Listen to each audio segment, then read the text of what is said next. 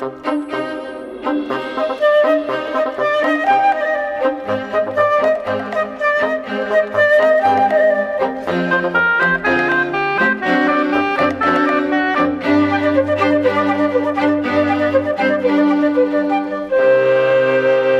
inflamações são o resultado de uma resposta dada pelo nosso corpo a invasores externos, vírus, bactérias ou a lesões em tecidos. Elas são benéficas e sem inflamação morreríamos muito rapidamente. Continuamente vivemos a interação com bactérias nos nossos intestinos, por exemplo. Normalmente elas não causam inflamação, mas se houver algum desequilíbrio, este é combatido imediatamente e o resultado é a inflamação. Esta resposta é rápida, localizada e agressiva e por isso causa muitas vezes danos ao nosso corpo. É aí que entra a reparação de tecidos, a cicatrização e normalmente tudo volta à normalidade. Miguel Soares, investigador no Instituto Gulbenkian de Ciência, diz que durante muitos anos os cientistas só se preocupavam com o início da inflamação. Mas agora novas perguntas surgem. A atenção vira-se agora para o fim da resposta inflamatória. A comunidade científica durante muitos anos não prestou grande atenção ao que vem a seguir, é quando se fez, como é que se faz para parar. Okay? E é tão complexo começar, como é que é complexo parar. Nas coisas biológicas já é regulado por dezenas ou centenas de genes que são responsáveis por acabar a resposta inflamatória, por terminá-la. E quando há uma disfunção num ou vários desses genes, a resposta inflamatória não é terminada.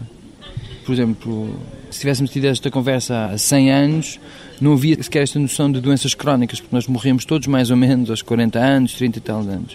O que acontece agora é que pequenas desregulações que normalmente não nos causavam nenhum problema durante 20 anos, a 40 anos já começam a causar problemas. E é o caso, por exemplo, da artrosclerose, que é um mecanismo inflamatório do vaso sanguíneo que começa e não para. Mas não é muito agressivo, é quase indetetável, mas o acumular dos anos faz com que há lesões que, ao fim de 20, 30, 40 anos, se tornam letais. Agora, o que é muito estranho é que começamos a perceber, e isto nem sequer está publicado, mas é, é portanto é uma hipótese, é que esta noção de que a inflamação a baixo nível, mas cronicamente, pode causar patologias bastante graves, começa a abranger um número cada vez mais largo de doenças.